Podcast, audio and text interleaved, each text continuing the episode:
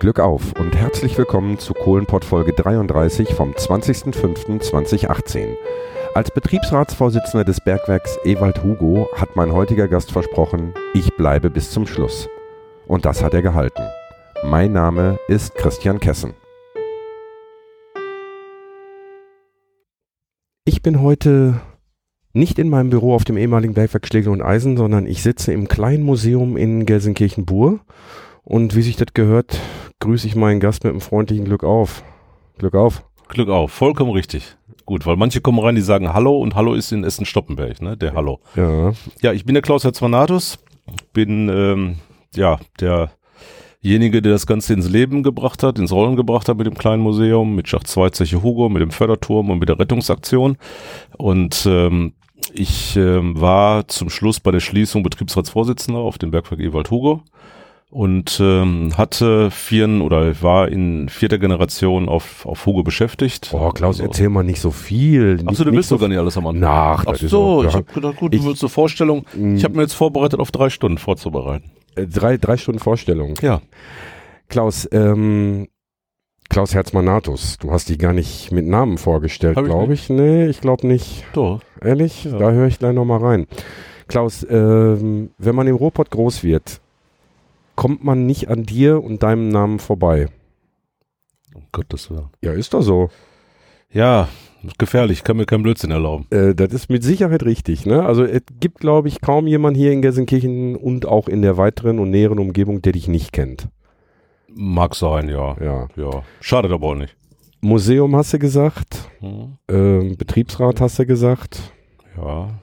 Könnte noch äh, Fangen wir mal, fangen wir mal vorne an. Baujahr, was bist du? 61. 61. Das heißt, du bist auch fertig mit dem Beten, ne? Ich bin fertig mit Schönschreiben. Ja. Ähm, Nee. hast du auf der Zeche gelernt? Ja, ich habe auf Fugo gelernt. Ich habe mit 15 Jahren angefangen, meine Lehre zu machen. Habe äh, Starkstromelektriker oder Grubenelektriker gelernt, weil ich auf der schönen Gesamtschule, der Sportgesamtschule, die viele tolle Fußballspieler hervorbringt, äh, nicht ganz der fleißigste war.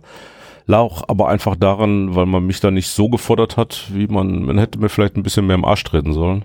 Wobei Arsch treten bringt bei mir auch nichts. Hm, das geht mir ähnlich. Ja, aber schadet ja auch nicht. Wir sind trotzdem alt geworden, groß geworden. Wir sind nicht irgendwo verreckt, also von daher hat alles funktioniert. Mit 15 hast du deine Lehre angefangen. Erste Mal unter Tage. Wie alt warst du? 16? Mit 16, 15 durfte man noch nicht, mit 16 durfte man noch unter Tage. Ja. Ähm, mit 16 erst einmal runter, wobei ich muss sagen, ich habe mit 14 auf dem Pütt schon mal reingeschnuppert, habe da mein Praktikum gemacht. Und da durftest du unter Tage? Nee, auch nicht. Auch nicht, ne? Aber was der im Lehrstollen hast du erlebt und das war schon mal spannend, ne? Weil äh, der Vorteil ist ja immer in so einem Lehrstollen hast du ja wirklich das Gefühl, du bist unter Tage. Mhm. Und das war schon mal so ein Eindruck, der mich schon mal sehr fasziniert hat. Und das war dann sicherlich auch der, der ausschlaggebende Grund, warum ich gesagt habe, ich will auf dem Pütt anfangen. Hm. Äh, aber du kommst aus einer Bergmannsfamilie. Ja, ich komme aus der Bechmannsfamilie. Ich äh, Vater, Opa, Urgus, Opa, also vierte Generation habe ich, habe ich Mhm. fertig mit mit Bergbau. Ähm, ja, mein Vater wollte aber nicht, dass ich auf dem Pütt anfange. Mein Vater hat eigentlich gesagt, mach weiter, Junge. Was ich dann auch teilweise noch gemacht habe, weil ich habe äh, während der Lehre gleichzeitig die Abendschule gemacht, habe meine zehnte Klasse nachgemacht, habe dann mein Fachabitur Fachrichtung Berchtechnik gemacht. Danach, weil ich Berchtechnik studieren wollte. Aber da gab es dann auch so ein paar besondere Erlebnisse, warum ich dann in die Mitbestimmungsschiene gegangen bin. Hm. Ähm, deine erste Grubenfahrt, kannst du dich erinnern? Mm, Ich habe, glaube ich, sogar noch ein Foto davon, ja. Ich kann mich dran erinnern. Ähm, meine erste, ja, ich glaube so eher, ich kann mich, ich kann mich dran erinnern, so an, an, an so die ersten Grubenfahrten, auch die ersten Arbeiten, die ich machen musste. Weil wir mussten ja runter als Elektriker und haben bergmännische Arbeit verrichten dürfen. Wir haben einen Lehrbetrieb Betrieb gehabt, also einen Lehrstreb. Und ähm, wir waren dann zugewiesen auch zu Bergleuten. Und ähm, ich weiß noch, wir sollten damals ähm, so Stempel aus einem sehr niedrigen Streb rausholen. Also ich saß am, am Band, wo die transportiert worden sind und sollte dann immer, wenn ein Signal kam, ähm, immer die Stempel rausnehmen und dann wieder anmachen, das ist Wetterfight und, und habe dann, glaube ich, in der ersten Schicht 80 von diesem kleinen, sauschweren Miststücken rausgehoben. Und wie man dann so ist, wenn man 15 ist, dann geht man ja abends auch noch ein bisschen raus oder geht noch ein bisschen Fußball spielen. Und an anderen Tag war ich auf jeden Fall definitiv müde. Mhm. Und habe dann auch angefangen, weil ich wieder die Stempel rausholen sollte. Und irgendwann bin ich mitten in der Schicht dann eingepennt. bis mir dann irgendeiner mal so leichten Schlag von Hinterkopf gegeben hat, äh, war ich wieder hellwach und äh, habe dann auch meine Arbeit weiter ordentlich gemacht. Wo sind die Stempel hingefahren, die an dir vorbeirauschten? Nee, ich habe ja nicht mehr angemacht. Ach so, du hast gar nicht mehr. Ach so, ich dachte, Nee, du ich wärst da- bei laufendem Band eingebaut. Nee, nee, das nicht. Nee, nee, ich habe mich so konzentriert, weil ich habe da nicht mehr angemacht. Ich habe da gesessen, weil dann kam auch kein Zeichen und ich habe dann auf jeden Fall kein Zeichen mehr gesehen. Mhm. Ja, und wenn man kein Zeichen mehr sieht und es ist warm und es ist äh, halt eben, man ist alleine und man hat halt eben nur so ein paar Nebengeräusche, ist das schön zum Einschlafen. So. Ähm, das, heißt, 15 darf man das. Das heißt, du hast damals 16. Äh, mit 16 äh, da alleine an einem Band gesessen, kein, ich sag mal, kein erfahrener Bergmann irgendwie in der Nähe und du hast das Ding an und ausgeschaltet? Ja, doch, die waren schon, die waren schon relativ nah. Nur halt eben für mich war ich da erstmal alleine mit meiner Arbeit, weil wenn du da die dicken oder die schweren Stempel raushebst, dann bist du mehr mit dem beschäftigt, was du da halt eben ja machst und erlebst und dann nimmst du halt andere gar nicht mehr so wahr. Was ist das für ein Gefühl, so mit 16 Jahren äh, da unter Tage zu sitzen, zu wissen, ich habe jetzt 1000 oder 1100 Meter Deckgebirge über mir? Habe ich mir nie Gedanken drüber gemacht, weil ähm, ich ich fand's ja ich fand's immer etwas ganz Besonderes, so diese dieser Umgang miteinander, diese Kameradschaft, die ich schon in jungen Jahren dann gefühlt habe und gespürt habe, wie man miteinander umgeht. Ähm, das war für mich irgendwo jetzt nicht, äh, dass ich mir Gedanken gemacht habe, oh Gottes Willen, das sind jetzt 1200 Meter Erdreich über mir. Hm. Also das war pff, vielleicht auch gar nicht greifbar für mich. War das tatsächlich so, dass man auch als äh, junger Bergmann, so mit 16, von den Althauern gleich, also gleichwertig behandelt wurde? Oder hat man da schon gemerkt, äh, dass man, dass man da noch ganz am Anfang der Laufbahn stand? Beides. Also es gab welche, die einem natürlich auf die Schippe genommen haben. Es gab auch welche, die ein bisschen verarscht haben. Es gab auch welche, die einem, äh, ich weiß noch eine Sache, ähm, man hat ja dann auch relativ früh seinen Schnupftabak genommen und ich habe da meine Plastikpriesenpulle gehabt und habe die voll gehabt und dann kam der Meisterhauer, also der Ausbilder für uns Auszubildenden, der hat dann sein Ärmel hochgekrempelt, hat dann den Arm von oben bis unten voll gemacht mit der Prise von mir. Die Prisenflasche war leer und hat dann mit seiner Nase einmal entlang gezogen und das war's weg. Ähm, ja, aber es, es war trotzdem, hat man das Gefühl gehabt sofort, man ist mittendrin und man hat Kumpel. Das ist so, das war ganz interessant, weil als junger Mensch bist du ja auch relativ schnell enttäuscht, wenn dich keiner beachtet oder wenn du, wenn du, was weiß ich, verarscht wirst oder sonst wo. Und man hat es da sofort gemerkt, also mir wurde es relativ schnell bewusst, ja, du bist in einer Gemeinschaft. Hm. Ja, das ist was, was ich äh, immer wieder höre. Ich weiß nicht, ob die Hörerinnen und Hörer das jetzt überhaupt noch hören können. Okay. äh, dieser, dieser Zusammenhalt. Nee, aber den darf man ruhig jedes Mal erwähnen, weil äh, den erlebt natürlich auch ein, ein Stück weit jeder anders. Ja. Und ähm, ich habe, glaube ich, auch noch nie gefragt, ob man den von Anfang an gespürt hat. Und von daher war die Frage mit Sicherheit nicht verkehrt. Nee, und die ist ja auch wichtig, weil ähm, es geht da jetzt mit dem, mit dem Abschied von der Kohle was verloren. Weil das, was wir erlebt haben unter Tage, als junge Menschen erlebt haben, was dann immer beim, beim Berufsleben dabei geblieben ist, ähm, das ist ja auch eine Sache, die uns ja auch geprägt hat im Umgang miteinander und in der Siedlung oder sonst wo. Hm. Weil ähm, so man hat trotzdem auf den anderen geachtet, man hat in der Siedlung auf den anderen geachtet. Wenn irgendwo jemand Problem hatte, familiär oder wie auch immer, dann hat man sich drum gekümmert. Das resultiert alles ganz intensiv aus diesem Erlebnis aus der Grube. Hm. So, und deshalb ist das ja auch ganz wichtig, das äh, immer wieder auch daran zu erinnern, weil ähm, ich bin mir sicher, dass mit dem Abschied von der von dem Steinkohlenbergbau auch das ein bisschen ein kleines Stück verloren geht. Ja, da stimme ich dir durchaus zu. Also da, das, ich, ich finde, das merkt man, merkt man in den letzten Jahren auch schon. Also selbst, ähm, also in Herten beispielsweise die, die Siedlung Gertrudenau, die früher eben halt eine reine Bergmannssiedlung war, wo jetzt mittlerweile, wenn die Leute versterben oder ähm, die, die ist jetzt pr praktisch privatisiert worden. Man, man konnte die Häuser kaufen. Nicht jeder, der da drin wohnte, konnte sich das Haus auch leisten ist dann ausgezogen. Jetzt wohnen da, was weiß ich, Ärzte, Metzger, Bäcker ähm, oder, oder Dienstleister drin. Mhm. Ähm, und auch da merkst du schon, dass da weniger Leute am Zaun stehen und ein Schwätzchen halten beispielsweise. Stimmt, ja, ist stimmt. bei euch ja hier mit Sicherheit auch so, ne? Es wird anonymer. Ja. Du merkst halt eben schon teilweise, dass, äh, ich merk's bei meiner Frau manchmal, wo die sagt, ähm, wie wohnt der auch bei uns auf der Straße? Mhm. So, und damit fängt's ja an, dass halt eben dann äh, mehr zuziehen, klar, weil die Bergleute und ihre Familie waren weniger und deshalb ist halt eben nicht mehr so dieses, dieses ausgeprägte Miteinander, ne? Das Ja. ist, das ist halt leider nicht mehr da. Du hast vorhin äh, gesagt, dass du während deiner Lehre die Abendschule besucht hast, um dann gegebenenfalls zu studieren. Das hast du nicht gemacht, sondern bist in die Mitbestimmung gegangen. Mhm. Erzähl mal. Ja, ich war, ähm, als ich meine Lehre gemacht habe, habe ich zum Jugendvertreter kandidiert, wurde dann auch gewählt, war dann Jugendsprecher auch. Ähm, und als ich, Entschuldigung, als ich meine äh, mein Fachabitur gemacht habe, also ich habe gekündigt.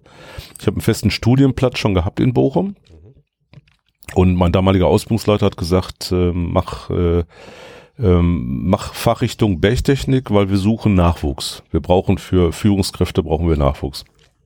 Wann soll ich das? tun? Das war 1978. Okay. Und äh, ich habe also zwei Jahre meine Lehre gemacht. Ich hätte dann weitermachen können, habe ja den Starkstro äh, den, den Elektroniker, habe ich aber nicht gemacht. Mhm. Weil ich gesagt habe, eher Geld verdienen ist auch schön. Und ich kann ja auch meine ähm, ja, meine Weiterqualifizierung während der Arbeitszeit machen. Ich muss ja das nicht dann in einer, in einer Lehrform machen. So, und als ich dann mein, äh, mein Fachabitur machen wollte, ähm, habe ich dann so verschiedene Schlüsselerlebnisse gehabt, das zum Beispiel Lehrer, das waren früher alles Lehrer in der Bergfachschule in, in Recklinghausen, ähm, die aus dem Bergbau kamen, entweder Obersteiger, Betriebsführer oder in welche Funktion auch immer. Und, da an der Grolbertstraße, äh, in, in Grolbert, die? Nee, nee, die war auf der, ähm, die alte WBK-Schule noch. Die war am, am Steintor, in der Nähe vom Steintor. Ah, okay. Ähm, ich glaube, Kinderstraße hieß die. Ja. Kinderstraße, ja, ja, genau. Richtig. Und ähm, ich weiß noch, bei, bei einem Lehrer, bei meinem Physiklehrer, dann war die Vorstellungsrunde. Ich habe dann gesagt, ja, ich bin der Klaus Etzmanatus und ich bin 17 Jahre alt. Er hat gesagt, stopp. Wie 17? Ich sag, ja, ich bin 17 Jahre alt. Ah, okay, gut, dann sehen wir uns nächstes Jahr wieder. So, soll ich dann jetzt gehen? Nee, nee, du kannst ja mal ruhig hier bleiben, aber wir sehen uns nächstes Jahr wieder, weil wer so jung ist wie du, muss erstmal Lebenserfahrung sammeln. Wortwörtlich. Und äh, das habe ich erlebt in meinem ganzen Jahr. Ich konnte machen, was ich wollte. Ich habe bei dem keine Chance gehabt. Ich habe Arbeiten geschrieben, ich habe mich bemüht. Ich war Physik, weiß Gott, nicht immer der Beste. Aber es hat immer gereicht, aber bei dem hat es nicht gereicht. Ich konnte tun, was ich wollte. Ich habe einen Mathelehrer gehabt, der kam freitags grundsätzlich immer im Olivgrün ähm, am Montags kam er, Montagmorgens kam er dann oft noch angeheitert in die Schule und ähm, ich weiß dann auch Fachabiturarbeit. Ähm, dann war so die Bemerkung, also vorher, ähm, ah, du bist ja kräftig gebaut, ich muss an meinem Wochenendhäuschen äh, paar Platten legen, du könntest ja dann mal kommen, ich habe auch eine Kiste Bier. Und ich sagte, nee, ich schreibe am Montag zwei Klausuren, die sind mir wichtiger als Platten legen. Tut mir leid. Ja, und am Montag hat er mich dann nach vorne geholt vor Zensur für die Fachabiturarbeit und hat mir dann Arbeit gegeben, als wenn ich eine Eins hätte haben wollen und ähm, habe dann eine 5 bekommen von ihm und wurde dann auch vorzensiert mit einer 5 und bei der Fachabiturarbeit, ich weiß, dass ich die ähm, mit einer, glaube ich, sogar eine glatte 3 abgeschlossen habe, weil er hat dann noch Leute dazu geholt, die die Arbeiten korrigiert haben. Hat mir aber eine klare 5 gegeben mit der Bemerkung, du kannst da dagegen vorgehen, bis du damit durch bist, nützt du das sowieso nicht mehr. Mhm. Ja, und ähm, dann war ich, äh, weil ich da natürlich auch ein bisschen Stress gemacht habe an der Schule, war ich dann natürlich Thema Nummer eins, sollte dann mit Angebot der Schulleitung eine Nachprüfung machen, wo ich darauf verzichtet habe. Mhm. Gesagt, verarschen kann ich mir alleine und äh, wenn ihr vorher nicht begriff, was ihr für Leute da habt, dann ähm, tut mir leid, aber ich nicht. Bin zurück zum Bergwerk gefahren, zu meinem damaligen Personaldirektor Hermann Mahr und habe gesagt, Hermann, du musst mich wieder anlegen, ich bin wieder da. Der gesagt, ja, aber du wolltest doch studieren, habe ich gesagt, ja, das äh, verschieben wir mal. Ich äh, komme jetzt erstmal arbeiten und ich, ich gucke da mal weiter. Ja, Dass das damals noch ging, ne? Ich meine, äh, ja, ja, mach, das, mach das mal heute, schmeiß mal einen Job hin, sag, du willst studieren, kommst wieder äh, nach, was weiß ich, einem, einem halben Jahr oder drei Monaten. Hätte ich Pech gehabt. Dann Thema durch. Ja. Und so bin ich wieder reingekommen ähm, habe eine neue Markennummer bekommen und ähm, ja, habe dann äh, wieder in meinem Beruf gearbeitet, habe dann wieder zum Jugendvertreter kandidiert, wurde dann wieder gewählt sofort. Ähm, ja, und so ging dann mein Weg weiter mit äh, Jugendvertreter, sechs Jahre, also insgesamt war ich glaube ich sechs Jahre Jugendvertreter, Jugendsprecher. Bin dann, habe dann für den Betriebsrat kandidiert, bin 1987 freigestellt worden, relativ jung als Betriebsrat und habe dann von den Stimmen immer mehr zugelegt, dann verschiedene Funktionen dabei, Schachgewerkschaftsvorsitzender, ja und dann 98 nach großen Arbeitskämpfen Betriebsratsvorsitzender geworden, ja, war dann aber eine kurze Zeit, weil 2000 kam dann die Schließung unseres Bergwerks. Hm. Und dann musste ich, durfte ich in Funktionen das Ganze abwickeln. Was ist das für ein Gefühl? Man baut so ein Ding auf, äh, man oder man, man, man kommt aus einer Familie, die im Grunde genommen seit Generationen äh, unter Tage arbeitet und dann irgendwann kriegst du die, die Nachricht, äh, so, jetzt kommt hier der Deckel drauf. Was fühlt man? Man fühlt auch heute noch einfach Schmerz, weil ähm, da ist ja mehr, ne? Der Berufsstand des Bergmanns ist ja eh was Besonderes. Das, das was ich ja vorhin sagte, dieser Zusammenhalt, Kameradschaft, Abenteuer, ein kleines Stück dabei. So das Ganze drumherum ist einfach ein Stück ähm, eigene Philosophie. Und ähm, wenn du dann die Entscheidung bekommst, dein, dein Bergwerk schließt es geht ja alles weiter, das andere. Ne? Die anderen Bergwerke haben ja dann noch weiter arbeiten dürfen.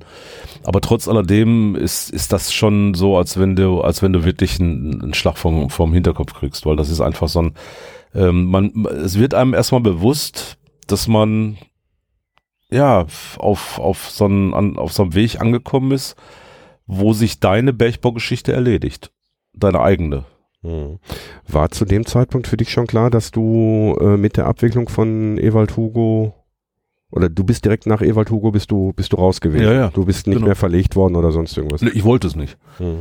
Ich wollte es nicht, weil ich habe ich hab zu dem Zeitpunkt gesagt, ich möchte kein Versorgter werden, weil als Betriebsratsvorsitzender ist nun mal halt eben so, dass du in der, in der Montanmitbestimmung und in der Rolle, die, die man gespielt hat, ähm, pff, wo hätte ich hingehen sollen? Ne? Auf einem anderen Bergwerk zu sagen, so jetzt ist der Klaus Herzmanatus da und du bist dann der Schlaue und äh, wollte ich nie und ich hatte in 2000 Motorradunfall gehabt. Ich habe noch zwei, drei andere gesundheitliche Geschichten und das war mein Weg dann zu sagen, okay, ich nehme den Hut und, und verabschiede mich daraus. Sicherlich auch. Ähm, wir können leider keine Kinder kriegen, meine Frau und ich. Und ähm, meine Frau ist selbstständig. Ich habe, ähm, ich bin abgesichert und von daher war das für mich auch sicherlich ein einfacher Weg zu sagen, okay, das war's. Ja, wie alt, Moment 61, das heißt, du warst äh, 49. 39. Äh, 39, genau. 39, ja, ja, 39. Aber ähm, ich habe ich hab immer versucht, ich habe ich hab ja verschiedene andere Funktionen gehabt. Ich bin nach wie vor noch mittlerweile 30 Jahre Ortsgruppenvorsitzender von, von unserer Gewerkschaftsortsgruppe. Ähm, ich war über 20 Jahre äh, ehrenamtlicher Richter am Sozialgericht. Ich war 10 Jahre Richter am Arbeitsgericht. Ich war ähm, im Prüfungsausschuss für die Bergleute viele Jahre auch als stellvertretender Ausschussvorsitzender. Ich habe also meine, meine Rolle trotzdem weiter ausgeführt. Ich war Klappschaltlister und, und, und all die Dinge, die halt eben immer für die Leute da waren. Und ähm, ich hätte das kleine Museum und auch die Rettungsaktion mit Schacht 2 Zeche Hugo nicht starten können, wenn ich halt eben nicht die Möglichkeit gehabt hätten, dann auch zu Hause zu sein. Du hast das kleine Museum erwählt, in dem wir jetzt gerade sitzen. Erzähl mal was dazu. Wann kann man, wann kann man hier gucken und was sieht man alles? Weil ich bin jetzt gerade unten reingekommen, bin von deiner Frau begrüßt worden. Gehe ich von aus, war das deine Frau? Hm. Nee, war nicht deine Frau. Kollegin. Okay, eine Kollegin Mhm. begrüßt worden Mhm. und äh, wir sind dann jetzt äh, nach oben in den blauen Salon gegangen. Erzähl mal, was sieht man hier alles? Ja, ich fange vielleicht erstmal an, wie, wie die Idee entstanden ist, so ein Museum aufzumachen. Also ich habe ähm, in den 80er Jahren einen Geschichtskreis in der Gewerkschaftsortsgruppe gegründet. Wir haben uns dann in unterschiedlichen Orten getroffen, ob es mal in der Kirche war, in der Kneipe war oder sonst wo. Und irgendwann habe ich gesagt, so, wir müssen jetzt einen festen Raum haben, wo wir uns treffen, weil der Kreis wurde ein bisschen größer, man hat Unterlagen bekommen. Ähm, dann äh, habe ich mit der Wohnungsgesellschaft, damals der TRS, gesprochen und die haben gesagt, okay, wir haben einen Raum hier in der Siedlung, ähm, den könnt ihr haben. Und dann haben wir den bekommen, dann haben wir uns da getroffen und ähm, es wurde immer mehr. Ne? Das Material wurde immer mehr, die Leute, die sich getroffen haben, wurden immer mehr. Und ähm, 2000 im Schließungsjahr bin ich dann der TRS auf den Wecker gefallen und habe gesagt, das reicht nicht, weil wir haben so viele Unterlagen mittlerweile, wir brauchen eine größere Möglichkeit, die Sachen auszustellen. Und diese Wohnung, wo wir uns jetzt hier befinden, auf der Eschwaller Straße 7, auf der Holterser Straße, Ecke Eschwaller Straße 47, ähm, das war eine normale Wohnung auf zwei Etagen. Und die TRS hat damals gesagt, okay, ähm, ihr könnt einen Raum haben, sucht euch den mal aus. Und aus dem einen Raum ist dann das ganze Haus geworden. Und ähm, aus dem Treffpunkt für einen Geschichtskreis ist ein Museum geworden, was mittlerweile ähm, ja über die Landes- und Bundesgrenzen hinaus bekannt ist, weil wir in ganz vielen Reiseführern gekommen sind. Wir haben uns immer nur getroffen und haben gesagt, ja, wir gucken mal. Und aus dem wir gucken mal, wir haben glaube ich jetzt mehr Besucher als das städtische Museum in Buhr. Okay, also ich war noch nie hier. Ähm, äh, wichtiger Hinweis, den du gerade gesagt hast, äh, wir kommen gleich noch eben zu den Öffnungszeiten. Mhm. Ähm, es ist, ich hatte in meinem Navi die Adresse Eschweiler Straße 47 eingegeben und stand dann irgendwo da oben an der Moschee und habe es erstmal nicht gefunden, deswegen bin ich ein bisschen verspätet hier. Ja. Äh, wie war die andere Straße? Holt Holthauser Straße. Holthauser also Straße. besser ist über die Holthauser Straße dran zu fahren, weil die Eschweiler Straße ist unterbrochen, weil da oben dieser, diese Kindertagesstätte ist und da ist halt eben so ein Vorplatz und da kommst du nicht durch.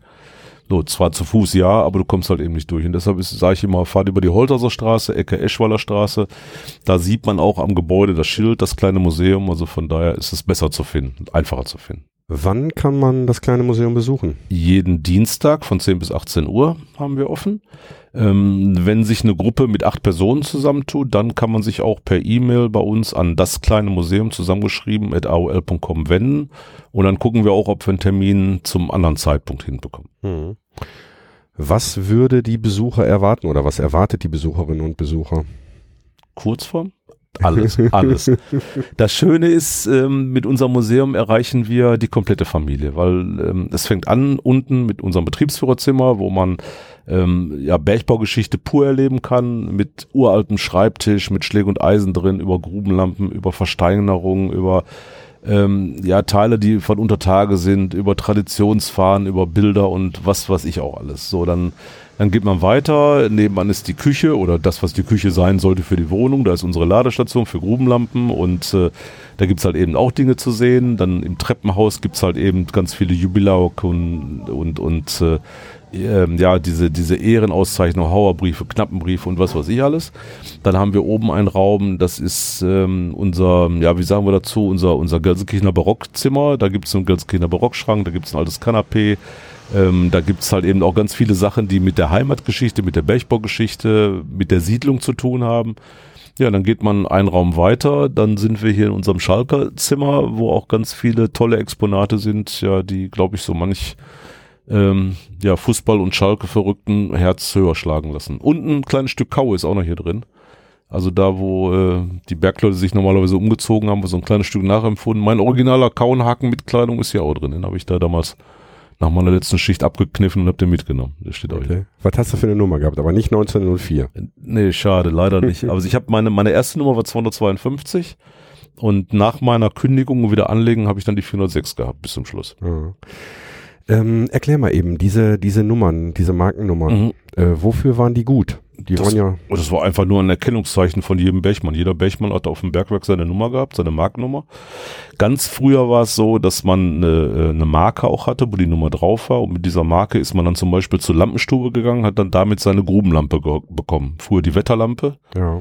Und ähm, später war es halt eben so, man wusste, aha, meine Grubenlampe mit der Nummer sowieso, mein Filter, den ich unter Tage mitnehmen muss, mit der Nummer sowieso, die sind an den festen Orten. Wenn ich meinen Lohnstreifen abgeholt habe, habe ich mit meiner Markennummer den Lohnstreifen abholen können. Also alles, ähm, ja, Identifizierung. Hm. Ne? Oder wenn, wenn halt eben ganz, ganz, äh, halt eben auch früher ganz wichtig, ähm, wenn eine Marke gefehlt hat, dann wusste man, aha, der ist nach der Schicht noch in der Grube. Was ist mit dem?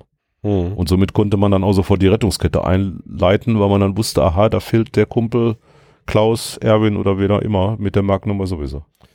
Das heißt also, alle persönlichen Ausrüstungsgegenstände, äh, Filter, Lampe und so weiter waren alle mit der gleichen Markennummer versehen, so dass du halt immer wusstest, okay, das Ding hat gestern noch funktioniert, das ist jetzt frisch geladen und ich habe meine Lampe wieder und musstest dich nicht drauf verlassen, dass der Kumpel, der das Ding die Schicht vorher in der Hand hatte, dass der da auch sorgsam mit umgegangen ist. Genau. Gleiche gilt für einen Wäscheplüngel. Ne? Wir haben ja Arbeitszeug, äh, Arbeitszeug ge- gestellt bekommen und wenn wir es abgeworfen haben zum Waschen, dann wussten wir ganz genau, aha, unten an der Markennummer sowieso ist mein Wäscheplüngel mit meiner Arbeitskleidung, dass ich halt eben damit dann Mhm. wieder Dass am nächsten Tag die Hose noch passte und du nicht gedacht hast, du wärst vom Grillen etwas äh, fülliger geworden. Das stimmt, aber das passiert trotzdem.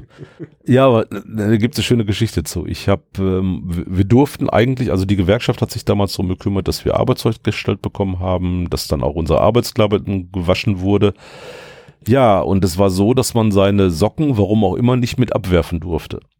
Und ich, wie viele Kumpels auch, haben ihre Socken trotzdem in eine Wäscheplüngel mit rein und haben den mit abgeworfen.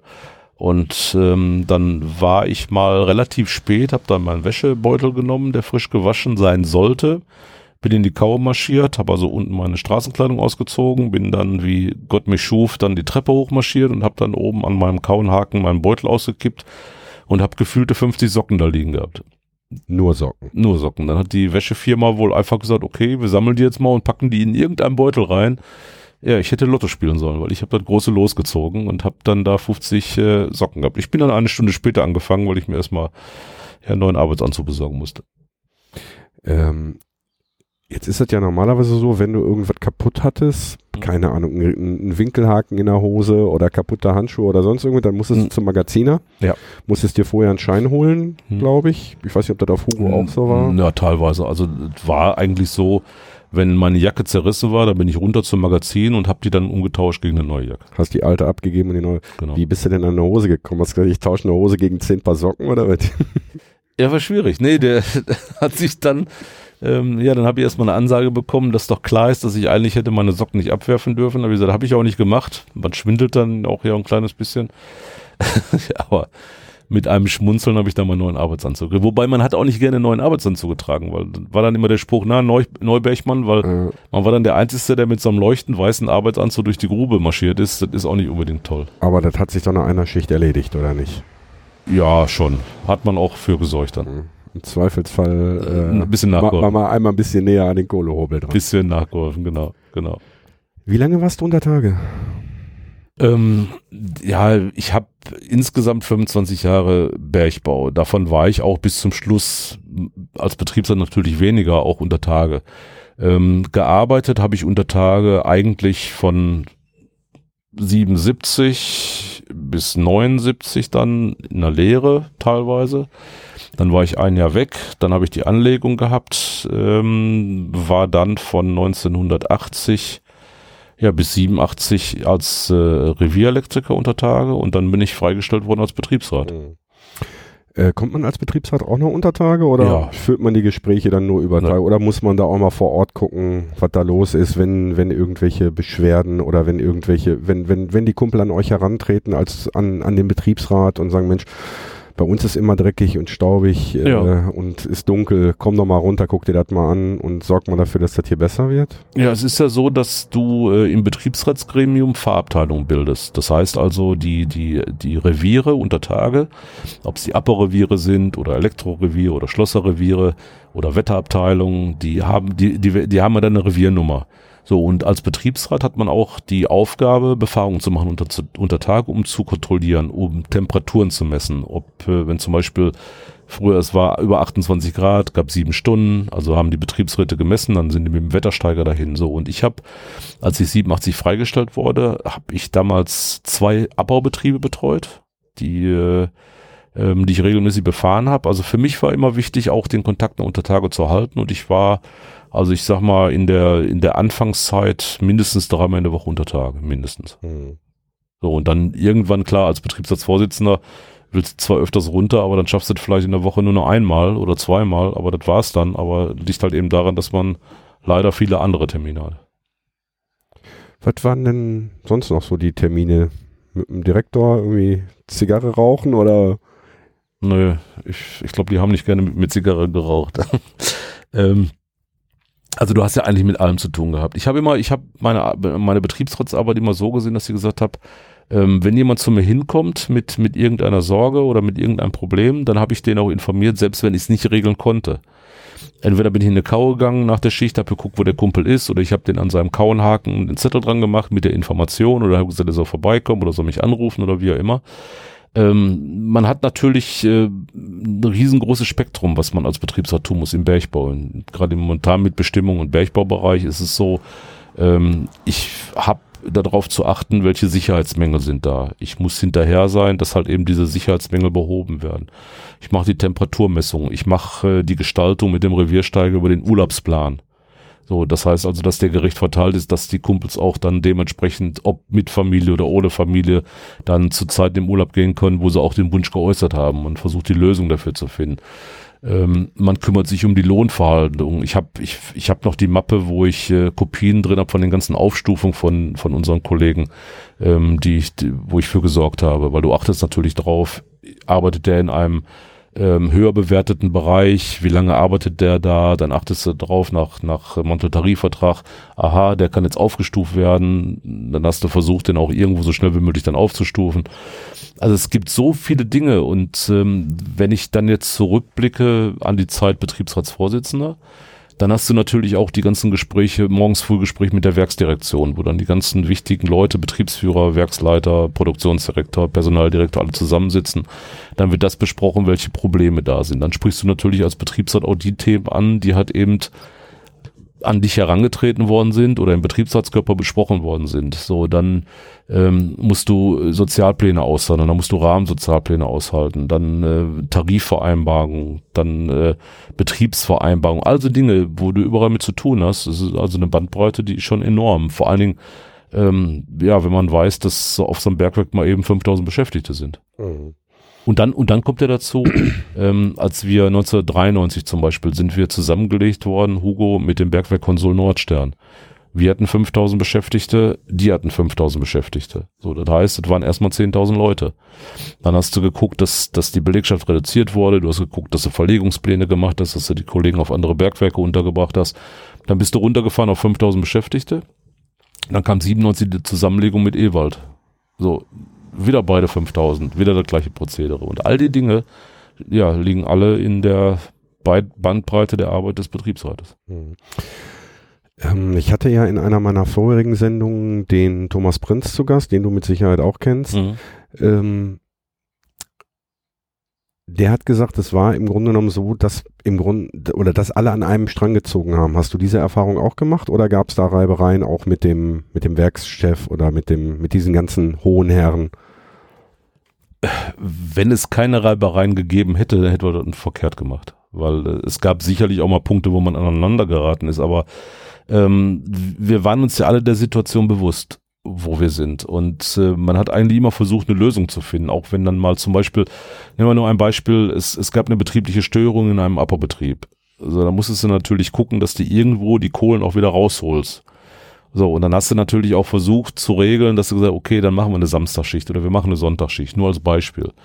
Ähm, dann, dann fetzt man sich natürlich auch mal, weil man dann natürlich auch versucht, für die Kollegen was rauszuholen. Und man hat aber versucht, dann auch ja einen Weg zu finden, der, der für beide Seiten auch, auch so gangbar ist. Und äh, ich sag mal, wichtig war immer, man darf sein Gesicht nicht verlieren in dem, was man tut. Und ich glaube, wir als Betriebsräte haben relativ früh auch erkannt, dass äh, montan Mitbestimmung nicht nur mitbestimmen bedeutet, sondern auch Verantwortung tragen. Mhm. Und das war in, in vielen Belangen so und ähm, ich sag mal auch die, ähm, ja, die Werksleiter, die dann später kamen, die waren ja auf dem gleichen Niveau, wie wir ja auch waren. So, ich sag mal, ich weiß noch, wo ich angefangen habe, da waren Werksdirektoren noch, die ähm, ja, die, die eher noch gesagt haben, so Kumpel Kohlen ist das Wichtigste und alles andere spielt keine Rolle.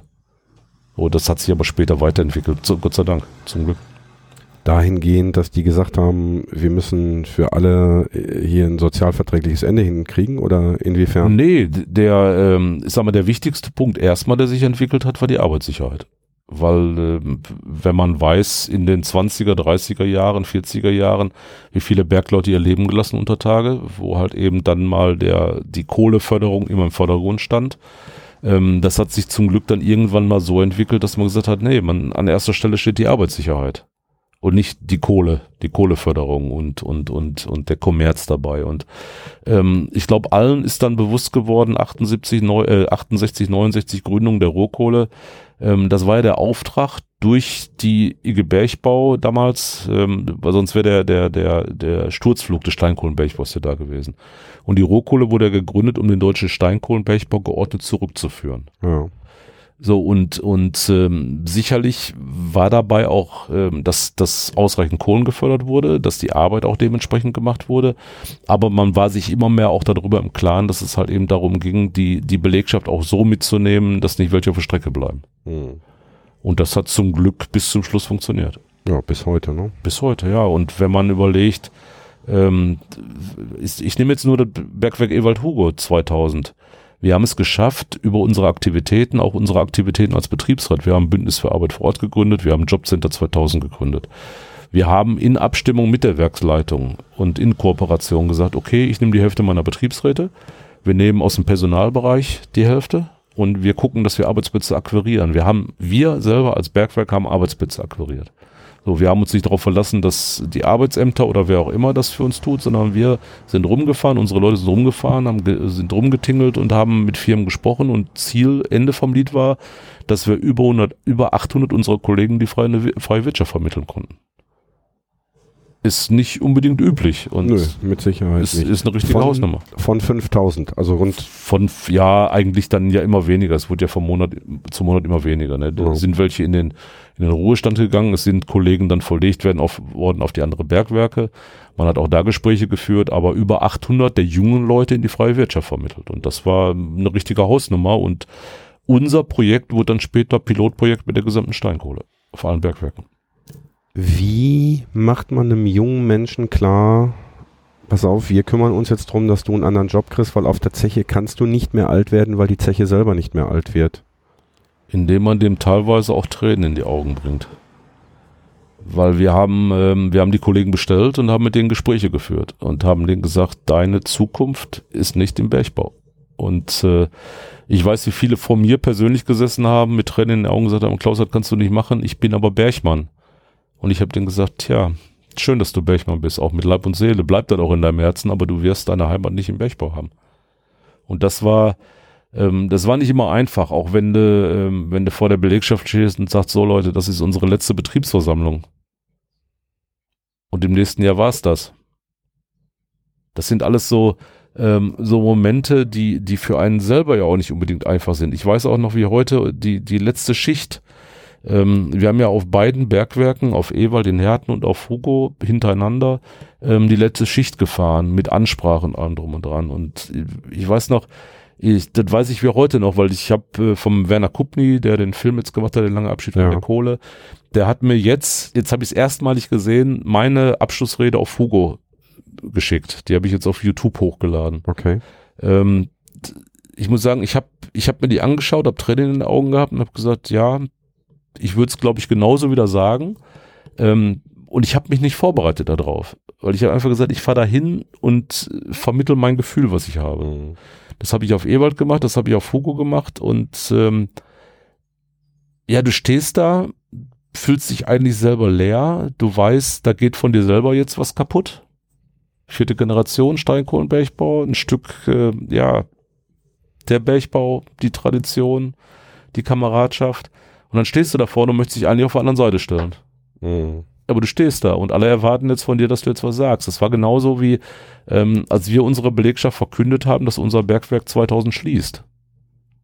Wir haben eigentlich abgesprochen, so erst spricht äh, Vorstand, dann Werksdirektor, dann Gewerkschaft und so weiter. Und nachdem der erste gesprochen hat, war die Stimmung so heiß, dass dann alle gesagt haben, Herzmann, Sie müssen jetzt ans, ans Rednerpult. Sonst nehmen die uns hier die Bude auseinander. Ich gesagt, super, tolle Idee jetzt. Mhm. So, und dann äh, weiß ich auch noch, manche Dinge, die sind so eingebrannt in, in, in meine eigene Festplatte. Ähm, da weiß ich auch noch, wie gesagt, gut, dann mache ich das auch noch. Bin nach vorne gegangen, habe dann gesprochen. Ich weiß, dass dann viele, buh, und du bist genauso ein Arsch wie die anderen und du Verräter und was weiß ich wo alles. Und dann habe ich irgendwo gestockt mit dem, was ich gesagt habe. Und habe dann alle angeguckt und habe dann gesagt, ich kann mich jetzt so einfach hinsetzen und ihr könnt mir ganz gepflegt am Arsch lecken. Oder ihr habt jetzt Vertrauen und ihr glaubt, dass wir uns darum kümmern, dass wir für jeden Einzelnen irgendwas machen, in welcher Form auch immer. Mhm. Und dass wir eine Schließung machen, die es so noch nie gegeben hat, aber wir machen's. Entweder habt ihr jetzt Vertrauen oder ihr birgt weiter rum und äh, das, dann ist es halt eben so. Glück auf, haben mich hingesetzt. Aber Totenstille auf einmal. Und das war, ähm, das war ja auch für mich zu dem Zeitpunkt. Ich war zu dem Zeitpunkt ähm, 37 Jahre alt. Mhm. Und das war dann auch in der nächsten Betriebsversammlung dann mein Punkt, wo ich gesagt habe, Leute, ich garantiere euch, ich bleibe bis zum Schluss, bis der Letzte gegangen ist. Mhm. Das habe ich getan. Und ich lasse keinen ins Bergfreie fallen. Genau. Äh, mir läuft gerade ein Schauer über den Rücken. Ähm, also, du hast dich hingesetzt und dann war Ruhe. Hm? Und dann bist du wieder aufgestanden, hast weitergeredet oder wie ging es dann weiter? Nö, dann haben dann die, die Herren, die eigentlich vorher reden wollten, haben dann, dann weiter ihre Ansprachen gehalten und haben dann ähm, ihre Sichtweise dazu geschildert, war, was aber dann trotzdem ruhig abgelaufen ist. Also Mhm. sicherlich gab es dann den einen oder anderen, der nochmal so "Hö, hö" gemacht hat oder irgendwie eine Bemerkung, aber es war zu dem Zeitpunkt auf einmal schlagartig ruhig. Und das war, ähm, aber liegt vielleicht auch daran, dass ich, ich habe in meinem ganzen Tun, in meinem ganzen Leben immer mit offenem Visier gekämpft. Und ähm, ich habe auch sicherlich oft genug Dinge angesprochen, die nicht jedem gefallen haben. Aber ich habe sie gerade ausgemacht. Hm. Und ich habe auch immer gesagt, ähm, wenn ich was sage, dann versuche ich es auch umzusetzen. Und das war, das war immer mein Weg und das war natürlich auch das, ähm, warum vielleicht auch die Belegschaft dann Vertrauen gehabt hat. Weil wir haben ja mit unserer Schließung, das hat es ja noch nie gegeben, wir haben eine Vollbremsung gemacht. Unsere Belegschaft hat wirklich bis zur letzten Minute richtig mitgezogen, komplett. Hm. Das heißt, bei euch ist auch im Grunde genommen bis zum letzten Tag gekohlt worden und danach äh, ist, ist, aber ist es doch danach auch noch geraubt worden, oder nicht? Ja, es gab Raub, Raubaktivitäten. Also wir haben, äh, die, die letzte Schicht war am 30.04.2000 und äh, Ende war das Ganze mit den Restarbeiten und Verfüllen der Schächte und allem, was dazukommt, im äh, April 2001. Also mhm. praktisch nur ein Jahr. Mhm. Äh, Verfüllen der Schächte, haben ja. wir noch nie drüber gesprochen. Äh, vielleicht ganz kurz, wie wird sowas gemacht? Weil das Ding ist 1000 Meter tief oder 1200 Meter tief. Das ja. wird ja nicht komplett aufgefüllt, ne? Doch, unterschiedlich. Also es gibt, äh, es gibt Bergwerke, Schächte, da setzt man eine Sperre rein, dann kommt ein Betonpropfen rein, also es kommt Stahlträger rein, Betonpropfen und dann kommt da drauf so ein Granulat gemischt, was wie ein Beton, wie, was wie Beton wird. Oder so wie der Schacht 2 von Hugo zum Beispiel oder der Schacht 8 von Hugo, der wird komplett von oben bis unten verfüllt. Das heißt, da kommt so ein, es ist so ein, so ein, so ein, so ein wie so ein Splitz, so ein Granulatgemisch, was so verfestigt wird, das ist wie Beton. Hm. Oder fast sogar stärker wie Beton. Wenn du jetzt erst Schacht 8 und dann Schacht 2 gesagt hättest, dann hättest du mir eine schöne Überleitung gebaut, so musste ich mir die selber bauen. Schacht 2, erzähl mal, da ist doch auch noch was. ja, da ist auch noch was. Ähm, ja, aber dann kommt wieder der Bogen mit Schacht 8 und Schacht 2. Also ähm, 2001 hat man dann begonnen, Gebäude abzureißen auf Hugo. Und äh, der Schacht 8, das war der große Vierkige mit dem RG-Zeichen, wo auch der Weihnachtsbaum immer drauf war, und der Schacht 2, was auch ein klassisches Schachtgerüst ist, mhm. die sollten beide eigentlich denkmalgeschützt stehen bleiben. So der Wunsch der Stadt Gelsenkirchen. Dann hat die Steinkohle gesagt, auch zu Recht, ähm, wir haben die Industrie- und Denkmalstiftung, wir haben schon ganz viele Fördertürme da drin, wir nehmen kein neues Projekt mehr auf. Wenn ihr als Stadt Gelsenkirchen wollt, dass einer der Türme oder beide stehen bleiben, dann bitte, aber dann mit allen Kosten und Konsequenzen für euch. Und dann hat die Stadt Gelsenkirchen gesagt, wir haben kein Geld. Dann hat die Steinkohle gesagt, okay, dann wird abgebrochen. Dann, ähm, das war in 2003. Dann ähm, haben wir als Verein gesagt, nee, nee, nee, nee, nee. Was wäre denn der Stadtteil Bur ohne den Bergbau? Jo. Ein Dorf. 1870 3000 Menschen hier, 1873 Gründung Zeche Hugo, um 1900 schon 30.000 Menschen hier, 1928 bei der Zwangsehe mit Gelsenkirchen hatten wir hier 126.000 Einwohner. So, ne? Also, ähm, gesagt, wenn man alles eliminiert, dann ähm, bleibt nicht ein Stück Heimat oder auch ein Punkt, warum sich die Heimat so entwickelt hat. Mhm. Über. Bis auf die alte Markenkontrolle Hugo 1 mit der äh, Pizzeria drin, mit dem Restaurant, aber ansonsten wäre alles weg und die Salzscheibe, die da an der Hugo-Straße steht. So und ähm, dann haben wir angefangen darum zu kämpfen. Wir haben Unterschriften gesammelt, wie man das macht, aber wir wussten auch aus den ganzen Erfahrungen zuvor, Unterschriften sammeln ist eigentlich was für ein Reißwolf hört sich gut an, man kommt irgendwo und sagt, ich habe so und so viele tausend Unterschriften gesammelt. Ähm, toll. Und wem stört's? Keinem.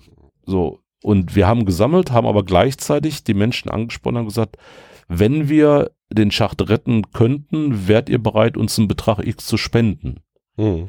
Und interessant war, dass wir es geschafft haben, innerhalb von, ich glaube, acht Wochen, ähm, dass wir Zusagen hatten von über 60.000 Euro ganz interessant. Also von ein paar Personen haben gesagt, okay, ich würde dann 20 Euro geben, der eine sagt, ich gebe 10 Euro, der andere hat gesagt, ich gebe 100 Euro. Eine Frau hat gesagt, ich gebe 3000 Euro. Rudi Assauer hat mich in seinem Büro bestellt und hat mir 3000 Euro auf den Tisch gelegt, hat gesagt, zeig den Schnarchhähnen in der Stadtverwaltung, dass man sowas erhalten kann, wortwörtlich. Und hat dann noch betont, das ist aber von mir privat und nicht von Schalke 04. Mhm. Ähm, dann sind wir in Gespräche gegangen mit der Stadt. Das Ganze, ich kürze es jetzt ab, weil sonst hättest du, äh, könntest du mehrere Reportagen du, rausmachen. Meine Zeit ist lang. Ich weiß nicht wie du. Okay. Ähm, also es war ein Zeitraum von dreieinhalb Jahren, der ähm, ja angefangen hat mit den ersten Gesprächen, mit der Steinkohle, Steinkohle zu fragen, würdet ihr den Abbruch aufschieben? Die haben gesagt, okay, machen wir, wenn ihr darum kämpfen wollt und der halt, es muss Hand und Fuß haben. Dann kam das nächste, ähm, dass man gesagt hat, okay, ihr müsst ein Gutachten erstellen lassen, ob denn überhaupt das Ganze machbar wäre, was für Kosten dahinter stehen. Mhm. Er hat gesagt, okay, was kostet so ein Gutachten? 3000 Euro, kriegen wir hin, kriegen wir hin, gut, haben wir Geld gesammelt, haben wir ein Gutachten erstellen lassen sogar von, von, von Böll, Architekturbüro, renommiertes äh, Gutachterbüro, Architekturbüro aus Essen, die auch Zollverein halt eben gemacht haben. Ja. Ähm, dann gab es da auch Gespräche und ich sag mal nur ein Beispiel, dann stand da drin, äh, die Sanierung des Förderturms kostet alleine das Einrüsten mal eben kurz 300.000 Euro. Nur allein das Einrüsten. Und dann gesagt, okay, hört sich gut an, aber ähm, dann nimm doch mal ein punktuelles Gerüst. Was kostet das denn? Punktuelles Gerüst kostet 70.000 Euro. Er sagt, okay, und jetzt nehmen wir die Fassadenkletter, da sind wir nur noch bei 35.000 Euro oder 30.000 Euro. Und so haben wir dann auch mit dem Gutachten gearbeitet und dann gesagt, okay, wir gehen mal runter von den Kosten und im Endeffekt stand dann da ein Betrag von, ich glaube, 420.000 Euro, den wir aufbringen müssten, um Schacht 2 zu erhalten für die Zukunft. Für welchen? Die 420.000, für welchen Zeitraum waren die ausgelegt? Ohne ohne zeitliche Befristung, weil ähm, wir müssen ja nicht von heute auf morgen fertig sein. Wichtig ist, du musst eine, ähm, eine Verkehrssicherung haben, du musst halt eben eine Sicherung haben, dass keine Gefahr für Menschen ausgeht. Ja. Ähm, aber ansonsten kein befristeter Rahmen dahinter. Mhm. So, und ähm, das war die Grundlage, um dann weiterzumachen. Und da kürze ich jetzt wirklich ab. Ich weiß nicht, wie viele unzählige Gespräche ich im Rathaus geführt habe oder wir im Rathaus geführt haben. Ähm, wir konnten den Verein Vollzone Heimatkunde gewinnen, der uns auch unterstützt hat. Wir haben ähm, dann einen Verein gegründet, den Trägerverein Hugo Schacht 2 e.V. Und dann jetzt mal einen großen Bogen, 2006 hat dann die Steinkohle gesagt, so, jetzt ist aber Schacht 2 dran, weil alles andere ist jetzt weg. Schacht 8 war weg schon zu dem Zeitpunkt. Schacht 8 war schon weg. Schacht 8 ist schon 2003 im Dezember gefallen. Mhm. Das heißt, Schacht 2 stand als einziges da mit der Fördermaschinenhalle noch da. Und all mal eben husten, Klaus. Weil den Huster hätte ich nicht aus, rausgeschnitten gekriegt. Entschuldigung. So, und alles andere war weg. Mhm. Und die Abbruchfirma hat natürlich zu Recht gesagt, weil die haben es eigentlich auch in ihrer Tonnage drin gehabt. Ein richtiger Kostenfaktor, weil der Schacht 2 mit der Fördermaschine ist alles Metall. Mhm. Ähm, das ist eine richtige Bank. Ja. So, also kam dann die, die, die, die Aussage von der Steinkohle, so, jetzt habt ihr lange genug so rumgemacht, ähm, jetzt muss eine Entscheidung her. Entweder ihr nimmt oder es wird abgebrochen. So, und dann ging's äh, in der Stadtverwaltung heiß her und man hat dann ein äh, einen Vorschlag an den Rat der Stadt Gelsenkirchen gemacht, dass wenn wir als Verein 80.000 Euro als Sicherheit hinterlegen, damit, wenn wir keine Lust mehr haben oder scheitern sollten, die Stadt damit den Turm abreißen kann, würden wir den Vertrag bekommen. Mhm. 80.000 Euro hat jeder Verein liegen, überhaupt kein Thema, sagt ja, man sofort zu, sagt alles klar, machen wir.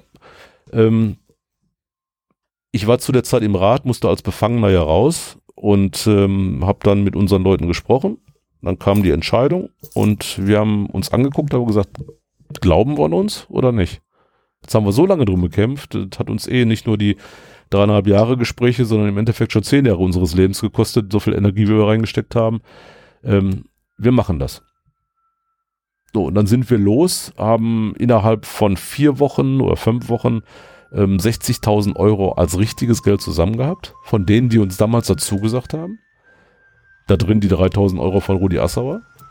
Ähm, für die restlichen 20.000 haben wir eine Bürgschaft übernommen und haben dann bei der Stadt angerufen und gesagt, okay, wann können wir unterschreiben?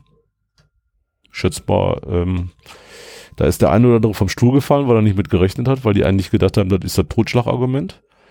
Und im Dezember 2006 habe ich den Vertrag unterschrieben im Erbpacht für die nächsten 49 Jahre. Und danach bin ich eh nicht mehr vor Kugel, dann müssen sich andere drum kümmern. Hm.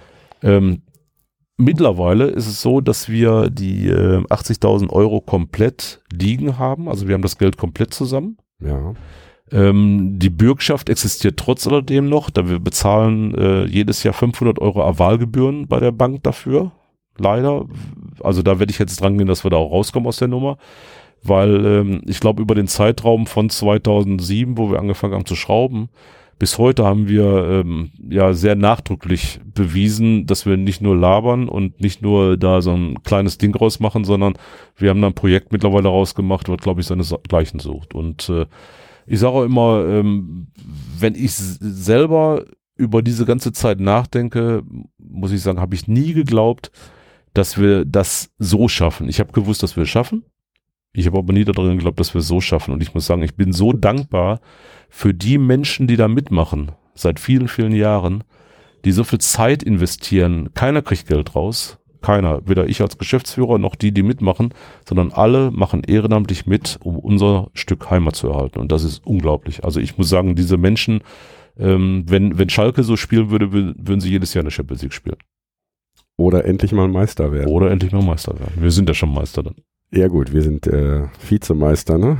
Ja, aber wir mit Hugo behaupte ich mal. Ach so, ihr jetzt. Als ja, ja, ehrenamtlich ja, ja. tätiger Verein ähm, sowas auf die Beine zu stellen. Und, und wir haben mittlerweile es geschafft, wir, wir, wir bekommen keine Förderung, also weder von der Stadt, also Kirchengeld, noch sonst woher. Auch nicht von der Kohl, äh, von der, von der RAK? Nee, weil die RAK darf ja für so Projekte keine Gelder geben. Okay. Weil die sind dafür da, den deutschen Steinkohlenbergbau abzuwickeln, Ja. fördern, zu fördern oder rekultivieren, das heißt niederlegen.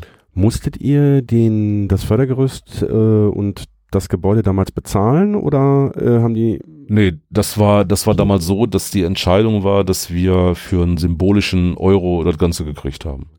So, aber ähm, eigentlich, äh, wenn man drüber nachdenkt, ähm, auch diese 80.000 Euro als Sicherheit, das da, was da steht, ist alles aus Metall. hm, Das heißt, wenn ich das Ding umnieten würde und würde es abgeben, ich würde eine Firma beauftragen, würde es abgeben, ähm, dann mache ich so einen Gewinn raus, dass wir alle noch ein vernünftiges Auto haben und alle noch in, Auto äh, in Urlaub fahren könnten, weil der Schrottpreis ist so hoch. ehrlich? Definitiv. Okay. Da steht ja die richtig original Fördermaschine drin. Das war mal die leistungsstärkste Fördermaschine Europas. Es ist alles Metall. Es ist alles Metall. Ja, aber Schrott äh, kriegst du nichts mehr für. Ehrlich? Doch, ja, ja. Ich Definitiv. dachte, die Schrottpreise wären im Keller. nee, aber gut, man muss ja nicht heute abreißen. Aber wir wollen es ja gar nicht abreißen. Nein, natürlich Das nicht. ist ja. Ähm, was macht ihr da an Schacht 2 alles? Also den Scha also den, den das Fördergerüst streichen, macht ihr sowas selber oder habt ihr sowas machen lassen oder ist das vorher noch äh, gemacht worden, Rostschutz oder Nee, nee, also wir, wir müssen, was heißt wir müssen, wir wollen irgendwann natürlich dran, den Turm zu streichen, weil wir ein paar Stellen haben, wo man den Rost richtig sieht. Liegt aber daran, dass der Turm halt eben eine helle Farbe hat. Wenn man nach Recklinghausen Hochlamag fährt und guckt sich da den, den Förderturm an, der steht komplett im Rost. Ich habe immer am Anfang gedacht, oh, der ist so schön gestrichen. Nee, der steht komplett im Rost. Also man muss sagen, als wir übernommen haben, war die Infrastruktur gleich null. Es waren keine Leitungen mehr drin, es war kein Wasseranschluss da, es waren keine Tore, keine Türe, kein Zaun drum, es war nichts vorhanden. Und wir haben mittlerweile eine komplett neue Infrastruktur. Das heißt, wir haben alles, was elektrisch ist, auf dem neuesten Stand.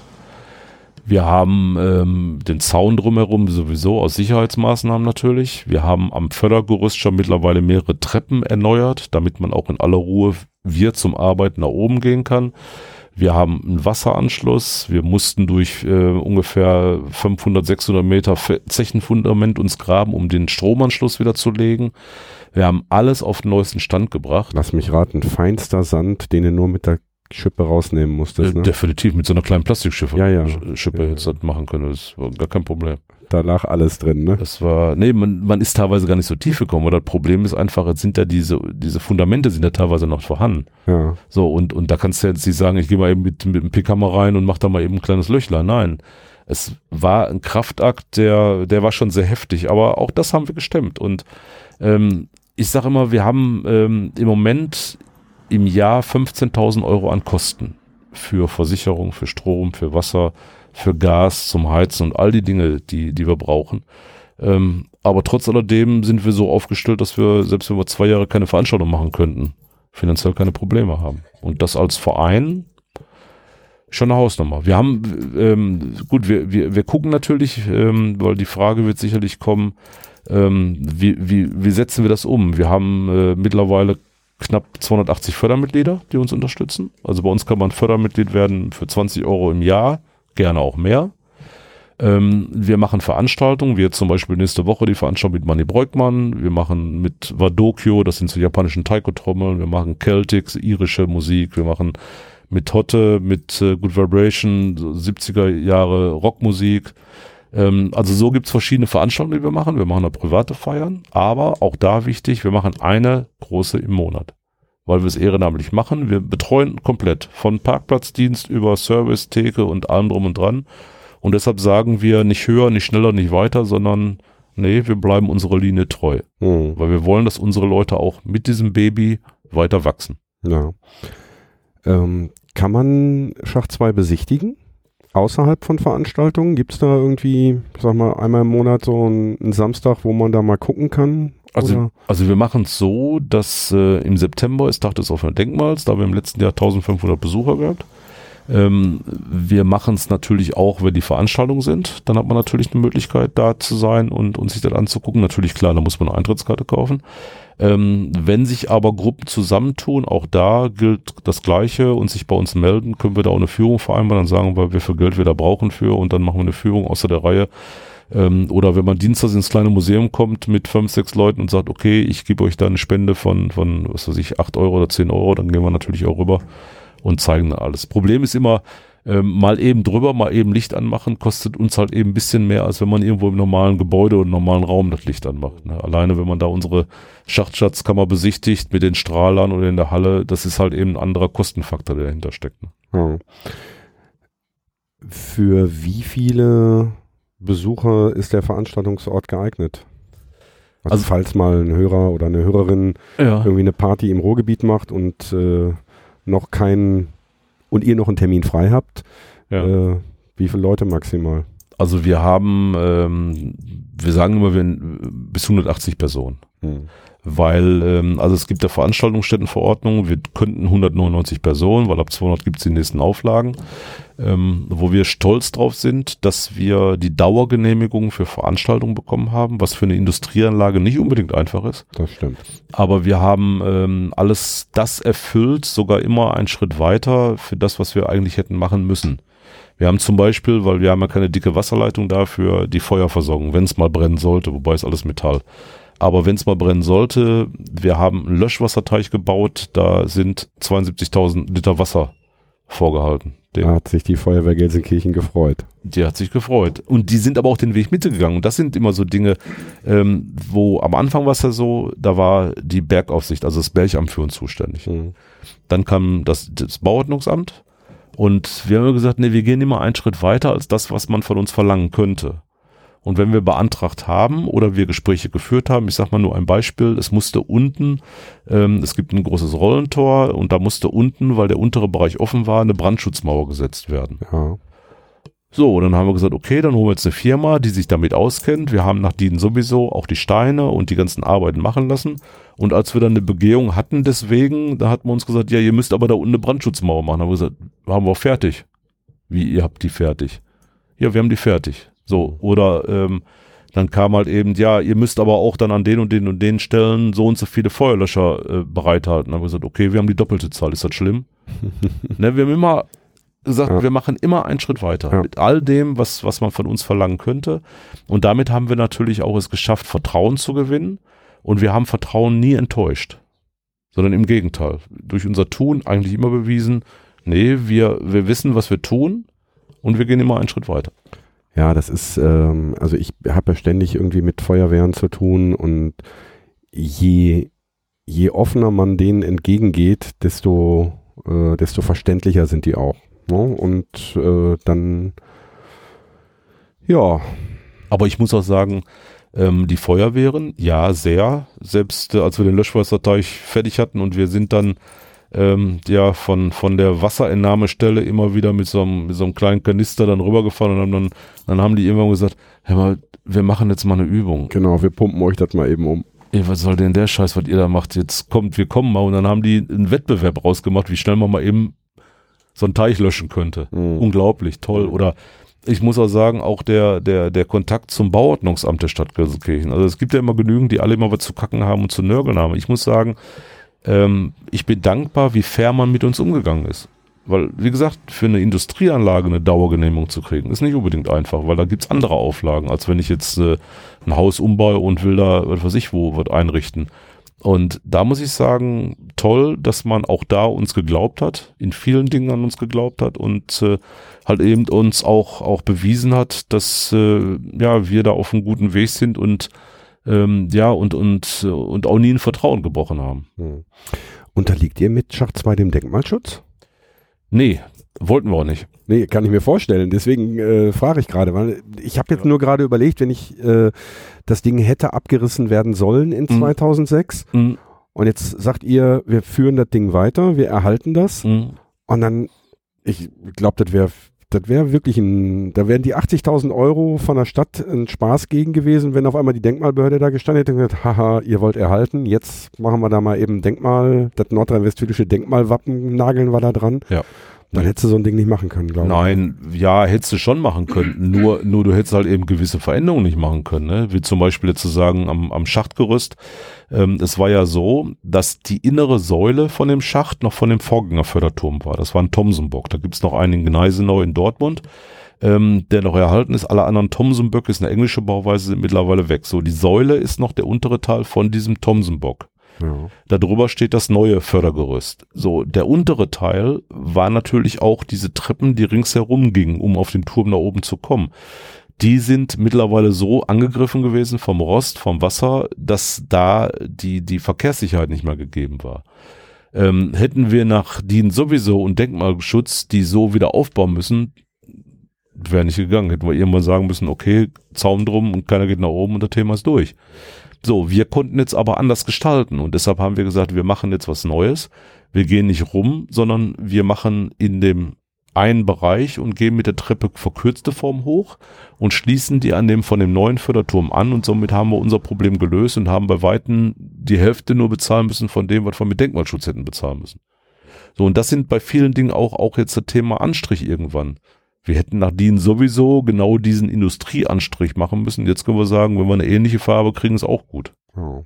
So, und das sind, das waren alles wichtige Entscheidungen damals. Man hat uns gefragt, ob wir Denkmalschutz haben. Wir gesagt, nee, um, ähm, um aus dem Denkmalschutz irgendwelche Gelder zu kriegen, müssen wir die Semperoper sein. Weil Fördertürme gibt's genug und wir haben dicke Konkurrenz vor der Nase in Sachen Denkmalschutz und Gelder. Hm. Zollverein, ja, ja, Bergbaumuseum Bochum. Und wir haben gesagt, nee, lieber ohne, weil Gelder daraus kriegt man sowieso nicht. Und ähm, wenn wir ein schön erhaltenes Denk Industriedenkmal sind, ist es da auch okay. Ja, sehe ich genauso.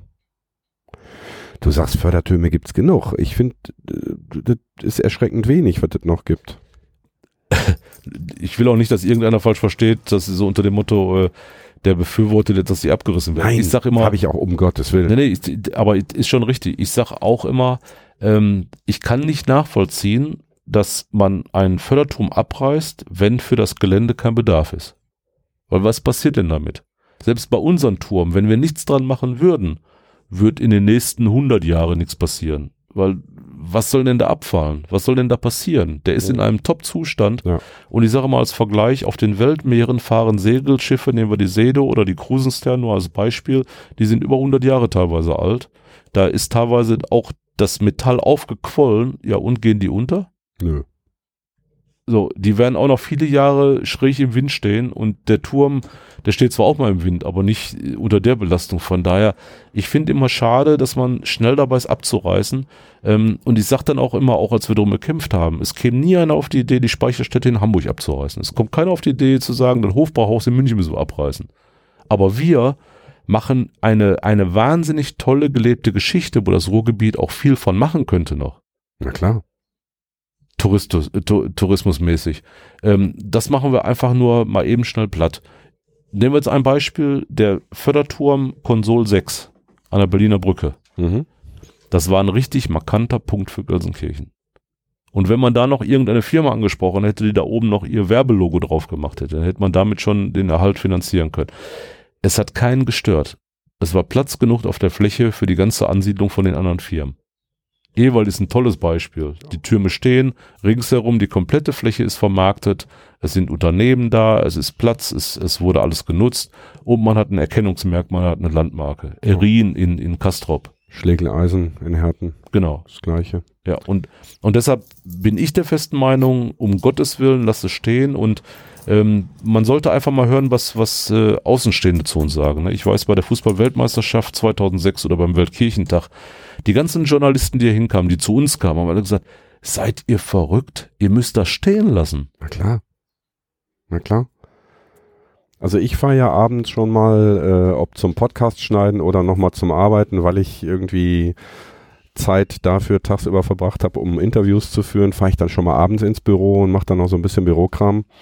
Und ich fahre dann mit dem Fahrrad meistens, wenn das Wetter mitspielt und fahre über die alte Bahntrasse.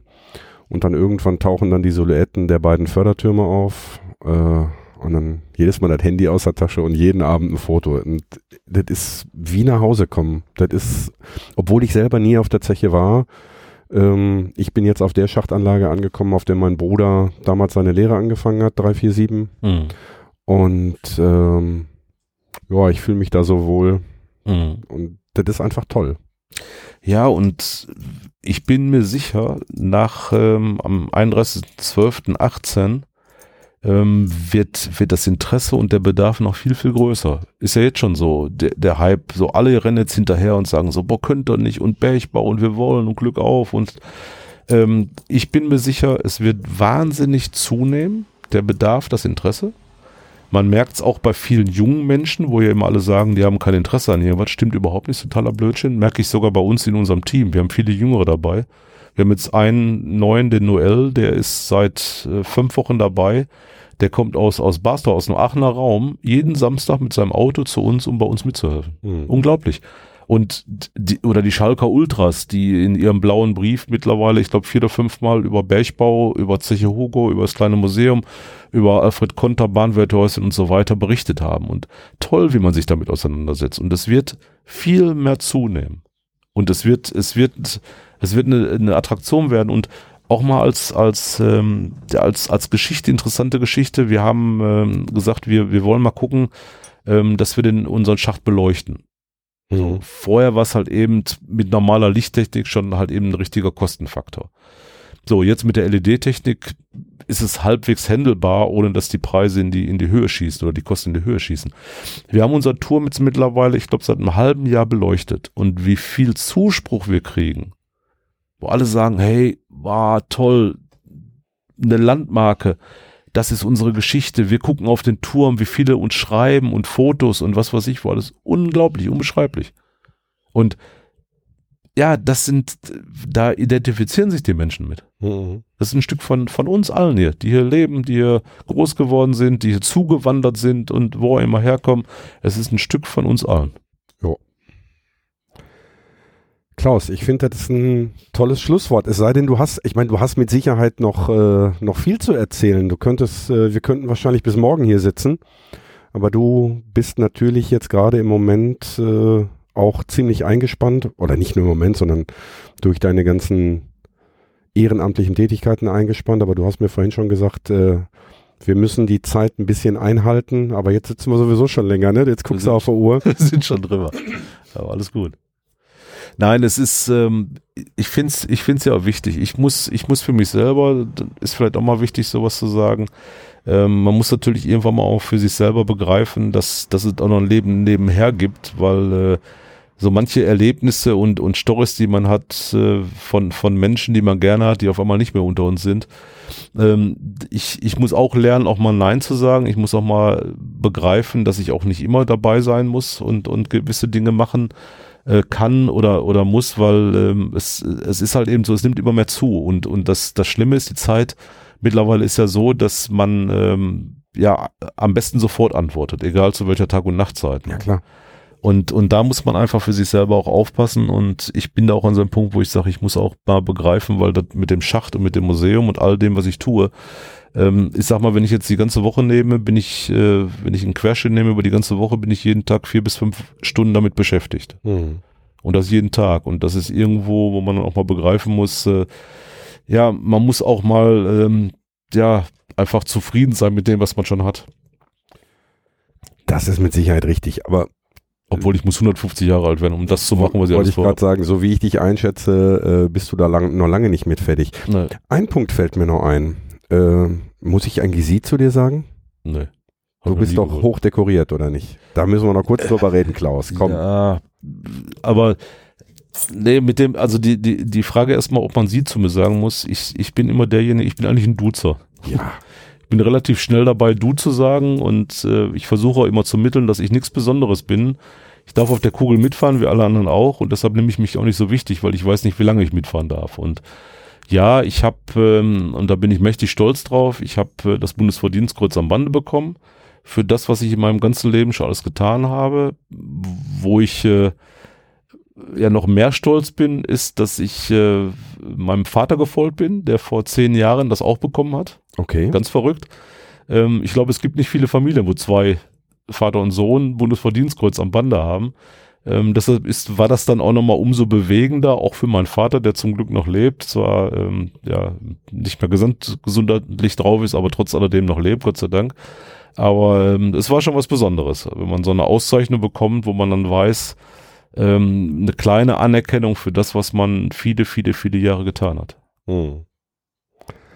Und ich glaube, du bist auch jemand, der durchaus erhobenen Hauptes nicht nur durch Gelsenkirchen laufen kann und äh, wo du nicht Angst haben musst, dass dir einer von hinten in den Hintern treten will.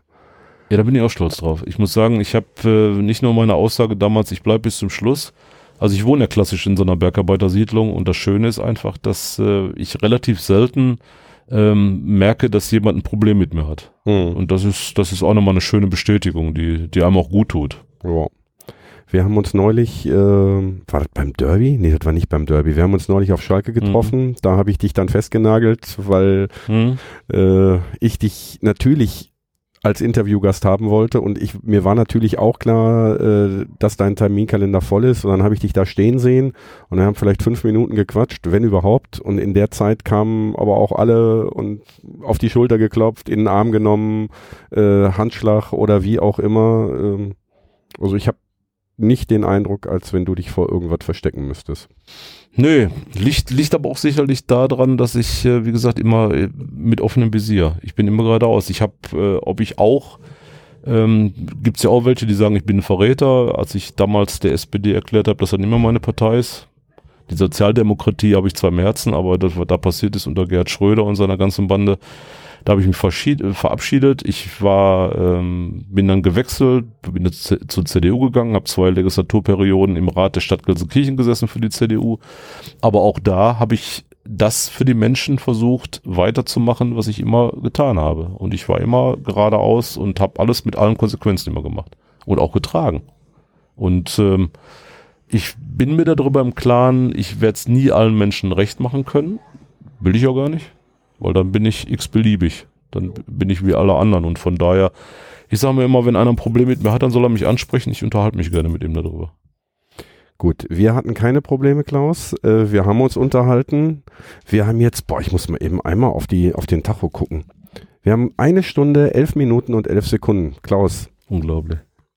Jetzt sagt nachher einer will Schwätzer, ne? Ach Quatsch, um Gottes Willen. Das ist, äh, also ich weiß ja mittlerweile, dass die Hörerinnen und Hörer auch gerne längere Folgen hören, weil das ist ja das Schöne am Podcasten, dass du halt nicht vor einem Radiogerät sitzt und zwangsläufig bis zu Ende hören musst, sondern du kannst jederzeit auf Pause drücken. Von daher ist das alles, ist das alles schick. Du hast schon kurz reingehört, hast du mir gesagt. Äh, du hast gesagt, gefällt dir, weil sonst hättest du wahrscheinlich, wenn es dir nicht gefallen hätte, auch nicht äh, dem Interview zugestimmt.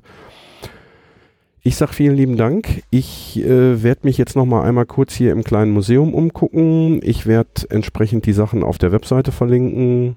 Einmal die Webseite vom kleinen Museum. Ich werd, äh, habt ihr vom Schach 2 auch eine eigene Webseite? Die werde ich natürlich auch verlinken. Es gibt äh, die Zeche Hugo-Seite, dann gibt's eine Gruppe sogar, Schach 2 Zeche Hugo, also das kann man auch sicherlich machen.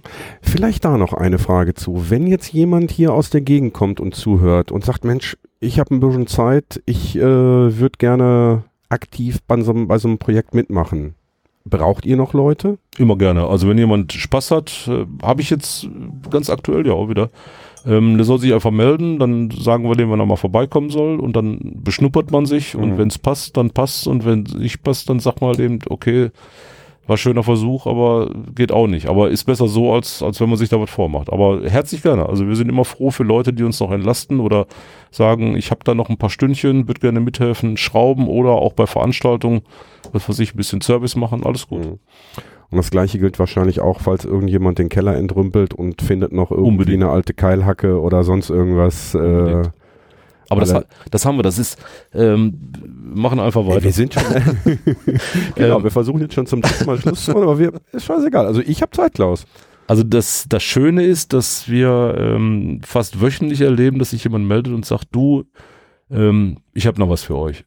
Und äh, ich sage immer, ja, bitte nicht wegschmeißen, nie was wegschmeißen, lieber einmal mehr melden, weil weggeschmissen ist schnell. Und wir haben gestern ein Erlebnis gehabt, wir haben gestern für uns eine Tour machen können, weil wir eine Spendenanfrage an die Steinkohle gemacht haben für Material. Ähm, und sind dann auch an einem ehemaligen Standort hingefahren, wo ich als, äh, als Prüfer auch immer war. Und ähm, da war dann auch, da ist nichts mehr drin. Da hab ich gesagt, dann lass uns bitte einfach nur mal, nur mal kurz gucken. Und da waren auch noch Sachen drin. Ja, das ist überall so. Und deshalb bitte an alle, schmeißt nichts weg. Ob ein Hauerbild ist, ein Hauerbrief, wir haben Platz genug, auch so was an der Wand zu hängen, dass das auch Mhm. dann halt eben eine, eine Wertigkeit findet oder eine schöne Erinnerung wird für andere. Also von daher bitte einfach melden. Wir sind immer dankbar. Ja, wenn man sich überlegt, was in den letzten Jahren weggeschmissen wurde, ne? also das ist schon. Ich nehme, wenn ich nur alleine nehme die Zeit, als, ähm, als unser Bergwerk noch lebendes war. Ähm, jetzt habe ich ja versucht, teilweise in der Schließungsphase Sachen zu retten. Ich bin teilweise auch in Container reingeklettert, habe Sachen wieder rausgeholt. Ähm, man hat mich auch ein kleines bisschen für verrückt erklärt und hat dann gesagt, jetzt, jetzt geht's mit dem durch. Aber ähm, es sind so viele auch tolle Sachen leider in den Müll gekommen. Ja, aber man konnte halt eben nicht alles retten. Aber ähm, und, und deshalb sage ich auch immer, Leute, bitte meldet euch. Das, das gleiche gilt für, für, für diese Förderwagen. Diese, diese, der eine sagt, die heißen nicht Lore, ich sage trotzdem Kohlenlore dazu, und die anderen sagen halt eben Bechbauwagen und wie auch immer Förderwagen. Ähm, ich sage auch da immer, wenn irgendwo einer eine stehen hat, der sie weghaben will, bitte melden, weil wir machen jetzt mittlerweile eine Sammelaktion, dass wir die retten, die dann irgendwo wirklich kurz vor der Verschrottung sind, weil oft passiert es dann, dass der Schrotthändler kommt und das Ding ist weg. Hm. Und wir haben jetzt letztens auch aus, wir hatten einen Artikel in der WAZ gehabt, und da hat sich jemand aus Gladbeck gemeldet. Der hat sich gefreut, dass er das Ding in unsere gute Hände gegeben hat und wir haben uns gefreut, dass wir jetzt wieder einen Tag mehr haben und und so ähm, sind wir immer auf der Suche und immer zu gucken, wo dann irgendwo Dinge steht, die entweder keiner mehr ja, beachtet oder die teilweise verkommen oder halt eben wirklich, wo jemand sagt, ich, ähm, ich brauch's nicht mehr. Dann einmal lieber melden. Und kontaktmäßig, also auf Facebook sind wir sehr gut vernetzt, die Zeche Hugo-Seite, ähm, die hat teilweise zwischen äh, 10.000 bis 15.000 Besucher in der Woche, was eine richtige Hausnummer ist. Dann die Seite Das kleine Museum Zeche Hugo, dann gibt's äh, auch eine Seite, die heißt IGBCE Bur Hugo von unserer Gewerkschaftsortsgruppe. Ähm, dann gibt's eine geschlossene Gruppe Schacht 2 Zeche Hugo, da kann man sich auch gerne anmelden.